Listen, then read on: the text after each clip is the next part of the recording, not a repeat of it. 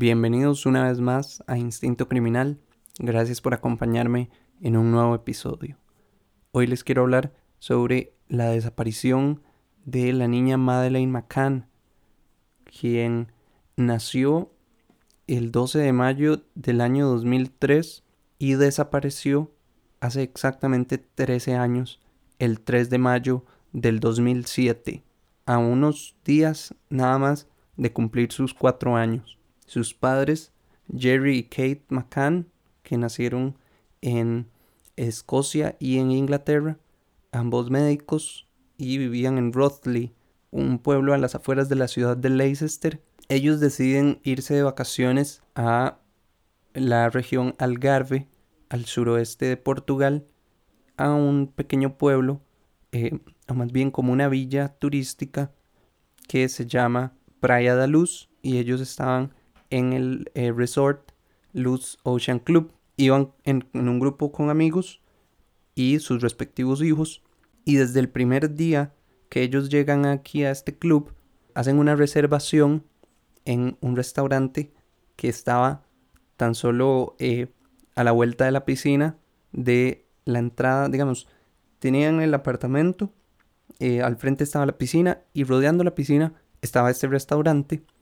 Entonces ellos eh, hacen una reservación para todo eh, su estadía, que era alrededor de una semana, y reservan para todos los días a la misma hora. Ellos cometen ahí un error, que esto lo descubre unos investigadores privados que contrataron ellos al final, cuando ya la policía cerró el caso, de que ellos dijeron que la razón por la que iban a reservar para toda la semana era porque tenían que estar cerca del apartamento y para estar vigilando a los niños. Esta es una información que iba a estar a la vista de las personas que entraran al restaurante en el menú que tienen normalmente en las entradas de los restaurantes. Entonces, partiendo de ahí, ese fue el primer grave error de esta familia. La noche del 3 de mayo, sus padres acuestan a sus hijos a eso de las 8 y media de la noche y se van para el restaurante de tapas que como ya les mencioné estaba nada más rodeando la piscina afuera del apartamento y ahí estaban a unos metros nada más. Los adultos establecieron un horario para ir a vigilar a los niños cada cierto tiempo al apartamento que estaba en la primera planta, lo cual me parece que representa un mayor riesgo para lo que se cree que sucedió, que fue el rapto de Madeleine. De igual forma, eh, la rutina que se repite por varias horas mm, me parece que puede ser fácilmente detectada por un acosador. Así como eh, lo hablamos en el caso de John McLean, el ladrón de casas. Él observaba a las familias a qué hora entraban, a qué hora salían, para definir el mejor momento para entrar. De igual forma, un secuestrador o un acosador de, niños va a aplicar esta misma técnica del seguimiento o de vigilar a su víctima antes de atacar. Y aquí se la pusieron, me parece muy fácil. Después Jane Tanner, que era una de las amigas de los padres, quienes se encontraban vacacionando, fue quien descubrió eh, que Madeline no estaba en la habitación, segundos después de haber visto a un hombre cruzando la calle con lo que parecía ser una niña en brazos. Ella no actuó en ese momento, sino que siguió al apartamento y ahí fue cuando vio que ya Madeleine había desaparecido. Esto más adelante vamos a ver que se contradice con otra de las versiones del mismo grupo, eh, porque la otra versión dice que fue la mamá quien descubrió que Madeleine no estaba. Entonces ahí hay una contradicción de versiones de los mismos padres, del mismo grupo de padres que estaba ahí. Ahora, Algarve está cerca de la frontera con España y cerca de una zona que tiene conexión con Marruecos a través del estrecho de Gibraltar. Y esta es la principal puerta de entrada de la droga producida en África hacia Europa, lo que lo convierte en una zona donde opera el crimen organizado sí o sí. Entonces, una de las teorías, eh, bueno, la del rapto, es que fue por un grupo organizado. ¿A qué se pueden dedicar? Pues hay, eso es otra serie de, hipótesis que podríamos formular, como por ejemplo, en este caso lo vamos a ver, un grupo de pedófilos que encontraron en, en la red. Por ejemplo, ese podría ser una de las, de las razones para secuestrar a esta niña, entre otras. Bueno, este, de hecho, Algarve es hogar de múltiples pandillas de Europa del Este, de los Balcanes, del Reino Unido, de Alemania, Francia. Entonces es una hipótesis que tiene bastante fuerza por este motivo. Cuando la niña desaparece, se le da un pésimo manejo al sitio del suceso, que es el lugar donde ella desaparece, que era la habitación 5A de este Loose Ocean Club, es decir, el procesamiento de la evidencia, de los indicios, no fue idóneo para que pudiera ayudar en la investigación. Tampoco el abordaje por parte de las autoridades fue adecuado, porque en ese momento en Portugal la desaparición de una persona por sí sola no constituía un delito, sino que se requiere que exista una solicitud de rescate por medio o también cuando hay fines sexuales de por medio, por lo que la policía judicial no pudo iniciar una investigación en ese momento. Aún así, muchas personas se involucraron en la búsqueda, incluyendo a la policía canina. Las circunstancias de este caso llamaron la atención masiva de los medios de comunicación y obtuvo cobertura mundial. Y es que si lo pensamos, el hecho de estar de vacaciones en otro país y que desaparezca una niña es, es debe ser desesperante para, para los papás. Que, o sea, el hecho de estar en otro país, no conocer bien y que desaparezca la hija, eh, debe ser abrumador, debe ser una cosa desesperante. No se lo deseo a nadie, la verdad. No soy padre, pero, pero no se lo deseo a nadie. Sé que debe ser demasiado frustrante. Por este motivo de que mm, la policía judicial no, no podía abrir la investigación, pues la policía en general tardó mucho tiempo en implementar los controles en carretera que les permitiera buscar al o los secuestradores. Y fue hasta tres días después de la desaparición que la policía brindó un perfil del posible sospechoso, basados en el hombre que Jane Tanner dijo haber visto, un hombre caucásico entre 35 y 40 años de edad, con textura media y aproximadamente 1,77 metro de altura. Posiblemente cargaba una niña o un objeto que pudiera confundirse con una. Se hizo un retrato hablado de este mismo hombre que Tanner dijo haber visto, pero fue realmente vago y no sirvió de mucho para la investigación. Era simplemente un óvalo con no más de 30 líneas que representaban su cabello, sin ojos, nariz o boca, y hasta fue de burla. En los periódicos le llamaron el huevo con cabello. Madeleine tenía una marca de nacimiento en el ojo derecho que se extendía de la pupila hacia el iris, pero sin llegar al borde. Entonces esta marca fue utilizada por los medios para que las personas pudieran reconocer a la niña en caso de verla. Sin embargo, un policía dijo que esa podría ser la marca que pusiera en peligro la vida de la pequeña si se hacía público y por eso abandonaron esta información. La policía empezó a investigar a depredadores sexuales identificados de la zona que tenía la lista de la Interpol y habiendo casualmente varios en Praia da Luz.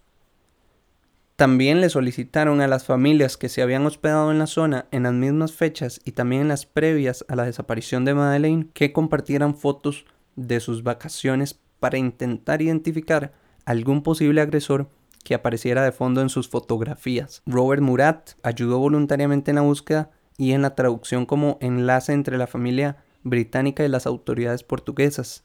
Robert Murat era un vecino de la zona y que ayudó de esta forma.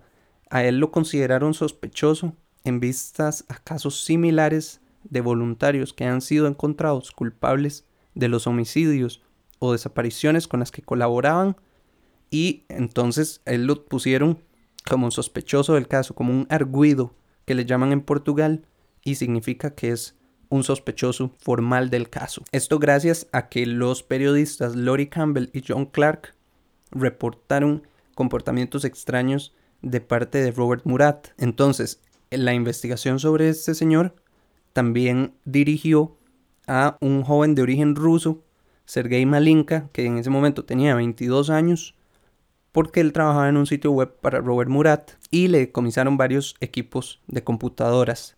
A él lo señalaron como un depredador sexual, traficante de personas, miembro de la mafia rusa, pero Sergei dijo que no conocía a Murat fuera del contexto profesional.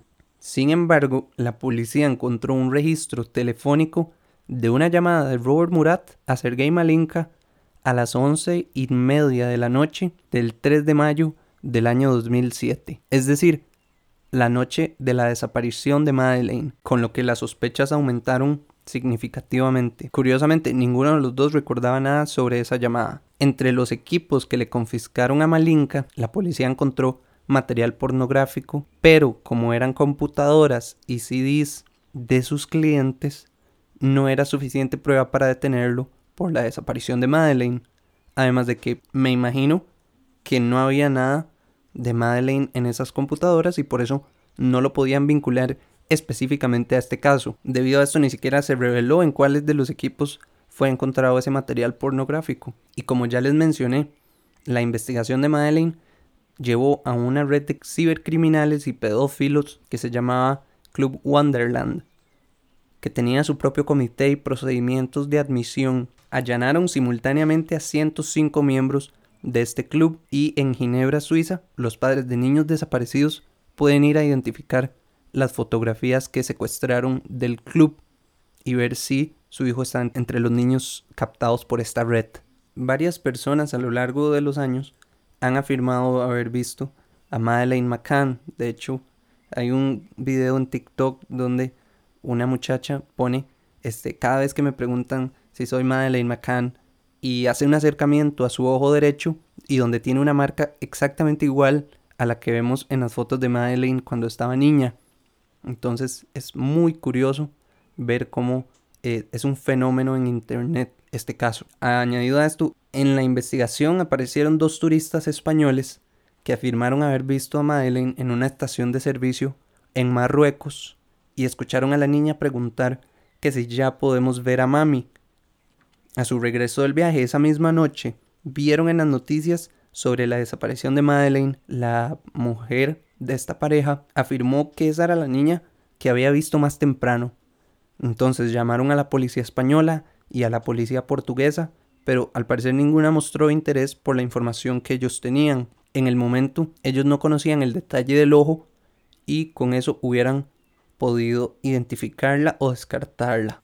Bueno, llegó un punto en el que la policía, además de que se cansó de buscar a la niña sin ningún tipo de resultado, también se encontraron las contradicciones que ya les había mencionado en las versiones del grupo. Entonces replantearon la investigación enfocándose en esas contradicciones sobre la cronología que habían explicado el grupo de amigos de los McCann para vigilar a los niños y la nueva línea de investigación iba dirigida a indagar el círculo íntimo de los McCann. Entonces, haciendo una recopilación de lo que sucedió en la noche de la desaparición, la policía llegó al sitio unas cuatro horas después de la desaparición y en el apartamento habían unas 20 personas. Por esa razón es que digo que el sitio del suceso no fue controlado adecuadamente a tiempo, además de que la policía llegó bastante tarde y muchas personas habían manipulado el sitio. La primera contradicción es que Jane Tanner eh, dijo haber visto a un hombre cargando a una niña y cuando llegó al apartamento ya no estaba Madeleine. Pero también se dice que fue Kate, la madre, quien dio aviso de la desaparición. También dijo que buscó debajo de la cama y no la encontró. Entonces aquí viene una contradicción muy grande. Esto no era posible porque el colchón llegaba a tocar el suelo. Entonces ya iban dos contradicciones casi que en una el hecho de que la mamá reportara la desaparición, pero la otra, ah, la amiga Jane Tanner, dijo que había visto un hombre cargando a una niña y cuando llegó ya no estaba mal. Entonces ahí está una fuerte contradicción dentro de este caso. También la mamá indicó que la ventana de la habitación estaba abierta y ella pudo haber salido por ahí, pero cuando la policía llegó al sitio la ventana estaba cerrada. Igualmente, en esa ventana solo encontraron la huella de la palma de la mano de Kate McCann la mamá de Madeleine. Con todo esto, la policía trae a la investigación a dos perros, uno especializado en la búsqueda de cadáveres humanos, llamado Eddie, y otra especializada en detectar sangre humana, llamada Kila. Eh, los dos fueron llevados al apartamento 5A por separado cada uno y ambos dieron alerta positiva por medio de sus ladridos. La señal fue positiva en la habitación de los padres cerca de una esquina del armario y cerca de la puerta del patio por un sofá. Eddie también encontró el peluche de Madeleine, el cual cargaba a su madre casi siempre desde que desapareció la niña, indicando que Kate pudo haber tenido contacto con el cadáver de su hija. Cuando se informó a la prensa sobre los indicios encontrados que señalaban a una posible muerte de la pequeña Madeleine, impactó de gran manera al público que apoyaba a los padres. El guía canino Martin Grime también inspeccionó todos los vehículos usados por la familia McCann y los de sus amigos involucrados, así como los de la familia de Robert Murat. Eddie no encontró nada en los vehículos, pero al final dio una alerta positiva sobre la puerta del conductor del auto de alquiler que los McCann rentaron 25 días después de la desaparición de la niña, esto en la puerta del conductor. Los caninos también examinaron múltiples pertenencias de los McCann en otra localidad para que fuera imparcial. Eddie dio alerta positiva en unas prendas pertenecientes a la madre, un pantalón y una blusa. Se procedió a recolectar muestras de ADN en estos sitios y objetos donde el canino daba positivo para verificar que coincidiera con el de Madeleine. Entonces ahí la mayor sospecha consistía en que el cuerpo de Madeleine podía haber sido transportado en el vehículo que fue rentado por Jerry y Kate hasta 25 días después de la desaparición, lo que hizo formular la hipótesis de que habían mantenido al cadáver en algún refrigerador, lo cual parece imposible, porque desde el día cero de la desaparición de la pequeña, tanto Jerry como Kate McCann pasaban horas de horas frente a los periodistas, o sea, no tenían oportunidad de escabullirse para deshacerse del cuerpo o esconderlo. Sin embargo, los periodistas continuaron escribiendo sus reseñas acusativas en contra de los McCann y de cómo drogaban a sus hijos para dormir, pues se les cuestionó el hecho de que los gemelos siguieran durmiendo en medio del ruido que había en el apartamento tras la desaparición de Madeleine. Jerry y Kate admitieron haber suministrado Calpol a su hija para ayudarla a dormir. Calpol es un medicamento utilizado para aliviar el dolor y la fiebre de los niños, y la recomendación del fabricante es no suministrar el medicamento por más de tres días sin informar a un médico. Como ambos son médicos de profesión, pudieron haberse tal vez confiado de sus conocimientos y provocar una sobredosis en la pequeña Madeleine. Entonces, hasta ese momento, la hipótesis de la policía judicial portuguesa era la siguiente. Muerte accidental de la niña el 3 de mayo del 2007. El horario para chequear a los niños fue un invento. Escondieron el cuerpo de la hija quizá en un refrigerador hasta otro momento cuando la fueran a transportar en el auto alquilado, 25 días después de la desaparición. Los medios y la policía empezaron a presionar a Kate para que confesara y le iban a dar un trato de dos años en prisión como máximo. Fue declarada junto con Jerry arguidos del caso, lo cual como ya lo mencioné es en Portugal una denominación muy clara. Sospechosos formales en septiembre del 2007. Fueron señalados de negligentes por dejar a sus hijos solos y tras la presión de los medios decidieron huir de Portugal siendo igualmente cuestionados. También les encontraron una jeringa en habitación, lo que reforzaba la hipótesis sobre la sobredosis. La prensa, que es especialista en eso, se encargó de crear varias teorías, como por ejemplo que habían quemado el cuerpo o lo habían tirado al océano y por falta de pruebas los iban a obligar a confesar. La policía del Reino Unido fue la encargada de realizar las pruebas de ADN de las muestras que se habían recolectado de las zonas donde los caninos habían dado alerta positiva. No fue posible realizar la comparación de las muestras de ADN porque eran demasiado ligeras, o sea, no eran lo suficientemente robustas para permitir los resultados, ya fueran negativos o positivos.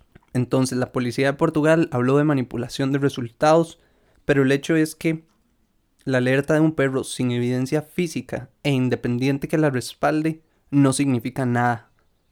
De esta forma, en julio del 2008, los cargos fueron retirados en contra de los Macan y el caso fue archivado. A partir de ese momento, la policía dejó de buscar a Madeleine McCann. Ahí empieza la etapa privada del caso, que es cuando los McCann contratan a una agencia de investigación privada de España para que tomara las riendas del caso.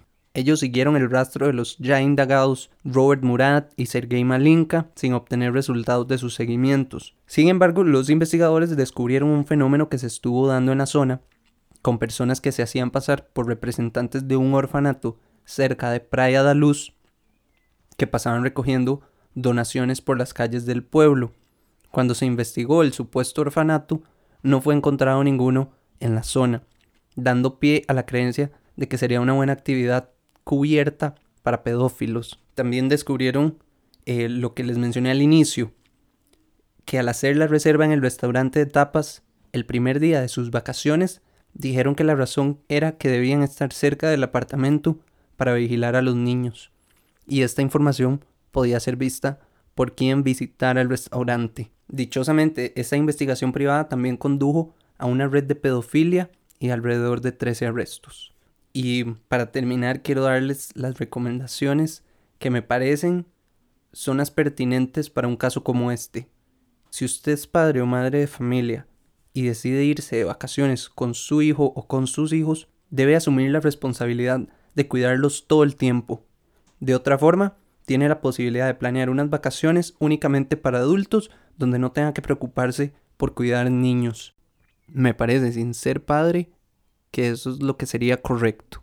Gracias por acompañarme en un nuevo episodio y nos escuchamos en la próxima.